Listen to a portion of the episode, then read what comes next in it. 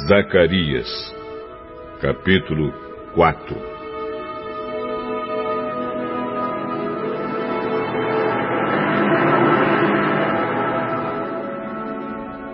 O anjo que havia falado comigo voltou e me acordou, como se acorda alguém que está dormindo. Ele me perguntou: O que é que você está vendo? Estou vendo um candelabro de ouro e em cima dele um vaso para o azeite. Há sete lamparinas no candelabro e há sete tubos por onde o azeite chega até as lamparinas. Perto do candelabro estou vendo duas oliveiras, uma de cada lado. Aí perguntei ao anjo: Meu senhor, o que quer dizer isso? Você não sabe? Não, senhor. Depois disso, o anjo mandou que eu entregasse a Zorobabel a seguinte mensagem de Deus, o Senhor. Não será por meio de um poderoso exército, nem pela sua própria força que você fará o que tem de fazer, mas pelo poder do meu espírito.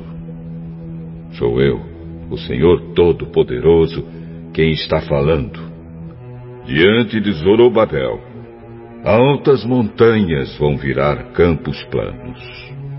Ele vai trazer a pedra mais importante do templo e o povo vai gritar: Que beleza! Que beleza!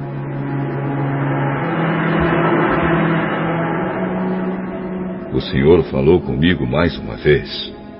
Ele disse: Zorobabel pôs o alicerce deste templo e ele mesmo vai terminar a construção. Quando isso acontecer, o povo saberá que eu, o Senhor Todo-Poderoso, enviei você para falar a eles. E os que não deram valor a um começo tão humilde vão ficar alegres quando virem Zorobabel terminando a construção do templo.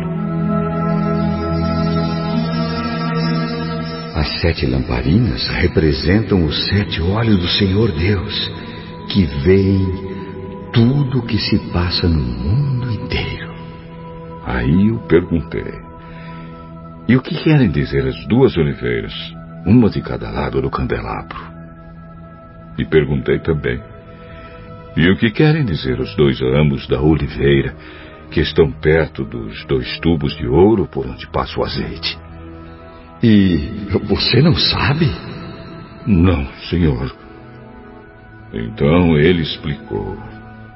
Eles representam os dois homens que foram escolhidos e ungidos para servir o Senhor do mundo inteiro.